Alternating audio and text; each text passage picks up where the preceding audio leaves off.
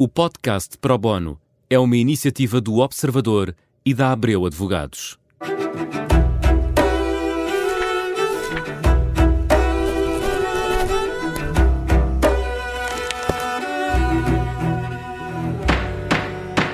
Bem-vindos a mais um Pro Bono, um programa da Rádio Observador em que procuramos responder a dúvidas jurídicas e hoje vamos a um tema que não podia ser mais atual. Vamos falar do programa Mais Habitação do Governo, cuja consulta pública termina já esta sexta-feira. Connosco temos o advogado Diogo Belar Correia. Obrigada pela disponibilidade. Um, Diogo, vamos começar por falar do arrendamento coercivo uma medida que tem provocado muita polémica junto dos eh, proprietários. Acha possível a implementação? Creio que será difícil, uh, na medida em que já, já foram feitas algumas declarações, tanto por Cavaco Silva e, mais importante, uh, por Marcelo Rebelo de Souza, que tem algumas reservas relativamente às medidas que estão a ser propostas, nomeadamente à, à limitação do direito à propriedade privada. Uh, e nessa medida poderão ser levantados obstáculos à, à implementação desse, desse programa. Em acréscimo, uma dificuldade prática de como é que poderia ser implementado. Uh, isto porque os municípios dificilmente terão condições de monitorizar imóveis que reúnam as condições para ser alocados uh, a este, chamemos-lhe, mercado de uhum. arrendamento coercivo. Vamos só, vamos só então uh, uh, dar aqui um passo atrás, porque como está a proposta, como é que ela seria implementada? O, o racional atual seria feita uma identificação dos imóveis que estão devolutos, existem critérios legais para aferir o que é que é um, um imóvel devoluto, e haverá naturalmente exceções. por exemplo, habitações secundárias, uh, imóveis que estejam uh, onde estejam a ser realizadas obras, uh, unidades de empreendimentos turísticos, à partida estarão excluídos e não serão incluídos nesta, nesta possibilidade de arrendamento coercivo. Portanto, o racional será que sejam identificados os imóveis que estão em condições de imediata habitação, em, em imediata condição de ser objeto de um contrato de arrendamento, um, e em que o Estado interviria, a partir será, são os municípios, uh, a perceber se, qual é que será a intervenção do IRU uh, neste, neste processo também, mas o Estado substituir-se aos proprietários, aceleraria contratos de arrendamento e asseguraria a, a gestão desses imóveis, e depois daria de subarrendamento a, a, quem aos proprietários. A quem necessitasse. E a medida é ambiciosa ao ponto de se prever que o Estado poderia até realizar obras, uh, caso se a figure necessário. Né? É um papel do Estado quase como um, super administrador de imóveis. Uh, e faria também uh, arrendamentos, obras, ações de despejo, se for preciso. Assume que tudo, não é? Assume que, que asseguraria todos esses espaços. E o proprietário ficaria sem ter nenhuma obrigação a não ser uh, receber a renda ter-se-á que perceber exatamente os, a versão final uh, da proposta de lei, uma vez concluída a fase de discussão pública, uh, para saber exatamente como é que se pretende implementar. Mas à partida diria que sim, uh, que será o Estado a assumir tudo isso e o proprietário apenas receberia uma renda. Claro que uh, imagina-se que essa renda seria mais baixa do que a média do mercado. Acha que isso faz algum sentido? O que está previsto agora, e vale o que vale, porque ainda estamos numa fase uhum. preliminar, uh, seria que o valor de referência seja o que está previsto no programa de arrendamento acessível. Uhum. Uh, dito isto, à partida não serão valores de mercado e diria que não serão todos os imóveis uh, que poderiam ser objeto deste arrendamento coercivo. Um, Seriam imóveis uh, de, de à partida tipo? de valor mais baixo. De valor mais baixo. A expectativa hum. seria essa. Hum. Ok. Vamos passar à, à segunda uh, medida que está uh, neste momento também neste, nesta fase ainda de consulta pública, que é a questão dos Golden Visa, do fim dos Golden Visa. O programa dos Golden Visa foi criado na, na saída da intervenção da Troika e captou uh, enorme investimento estrangeiro em Portugal ao longo da, última década uh, e foi sofrendo alguns ajustamentos ao longo dos anos. já tinha sido identificada alguma pressão uh, nas principais áreas metropolitanas, Lisboa e Porto, e o programa foi objeto de uma revisão no início de 2022, sendo que uh, os imóveis para fins habitacionais em Lisboa e Porto deixaram de, de ser elegíveis para programas Golden Visa. e acreditava-se que seriam um dos, não diria, não diria um dos principais, mas um dos culpados pelo aumento dos preços.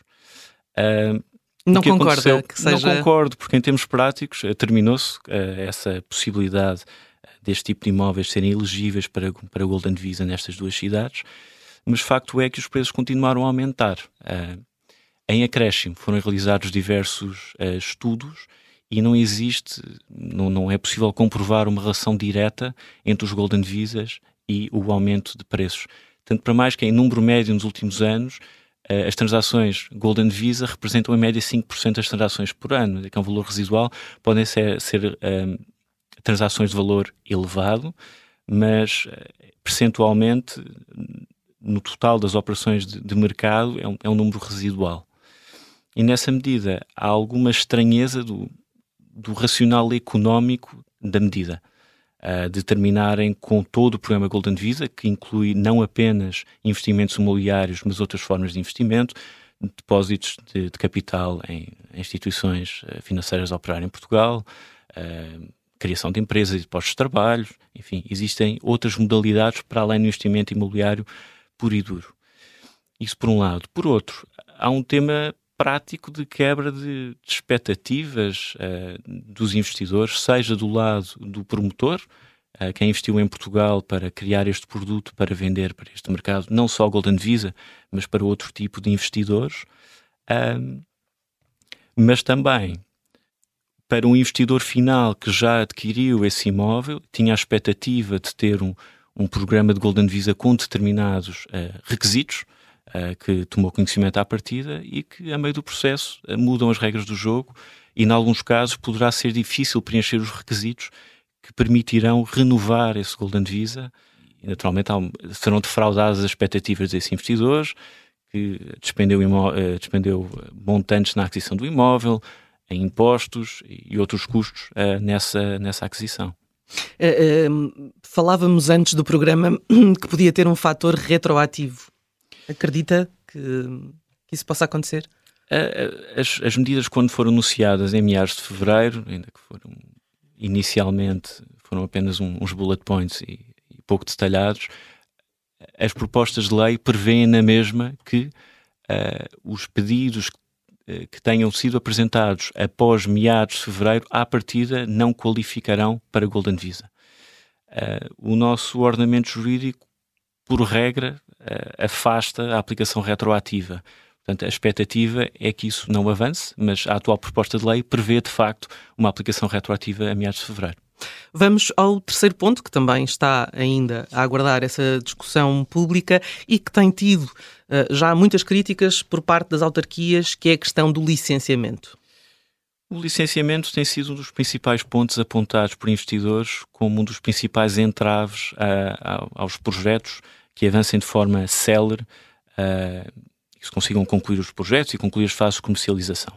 O que está a ser proposto atualmente será, uh, só um parênteses, uh, por regra, as obras estão sujeitas ou a licenciamento ou a comunicação prévia.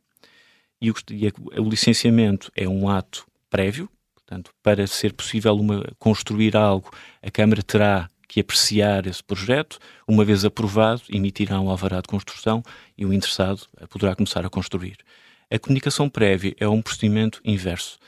É apresentado um pedido das obras que se forem pretendidas executar e, caso o município não se oponha, eh, o interessado pode iniciar eh, esses trabalhos.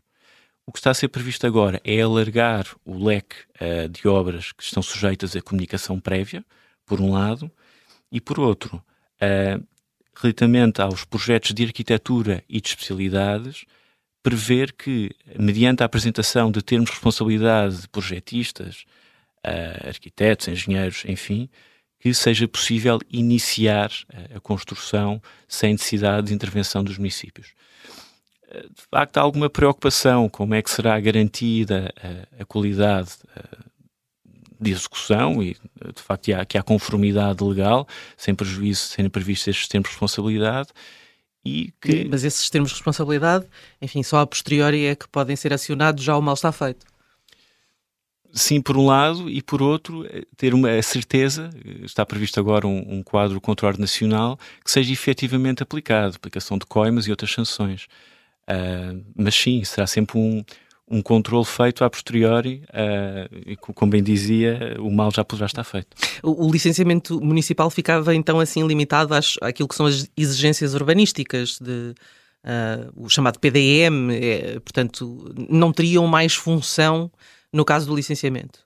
Eu admito que o município continuará a ter competências para realizar os controles que entender por bem. Fiscalização. Sempre tiver, sempre tiver alguma suspeita que houve incumprimento das disposições legais, que terá naturalmente capacidade de intervir. Uhum. Uh, agora, por defeito, o mecanismo passará a ser um pouco diferente e passará essa responsabilidade para os, os interessados uh, que não fiquem tão dependentes do município que, reiteradamente nos últimos anos, é incapaz de cumprir prazos, enfim, por uma uma série de fatores. Portanto, é um, digamos aqui, um processo para acelerar uh, os uh, procedimentos.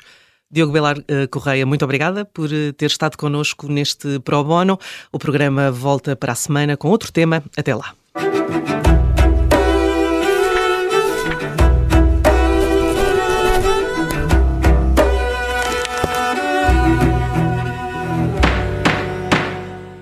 O podcast Pro Bono é uma iniciativa do Observador e da Abreu Advogados.